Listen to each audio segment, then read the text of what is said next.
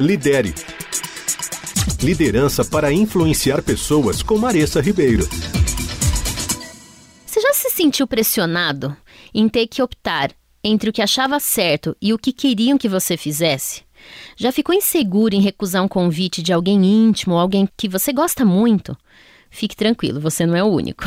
Normalmente a gente tem um medo simples e inato, nomeado pelo autor do livro Essencialismo como mal-estar social.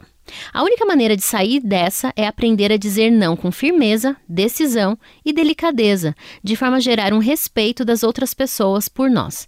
Sim, ao invés de causar um mal-estar ou um problema, usando o não de forma adequada, você acaba por gerar respeito. E se eu te disser que dizendo sim sempre, você pode até perder esse respeito? É verdade, imagina só. Se você diz um sim sem pensar, sem avaliar e se compromete, e depois, por algum motivo, você acaba não cumprindo o que você prometeu, não fica pior? Não causa mais desconfiança? Quer algumas dicas? Então lá vai. Dizer não de forma delicada significa que você pode falar sem usar a palavra não. Por exemplo, você pode dizer: Eu fico honrada com seu convite, mas eu tenho medo de não poder te atender ou atender esse seu pedido por alguns motivos. E aí você apresenta os motivos. Outra dica é se concentrar no que você vai perder se você disser sim.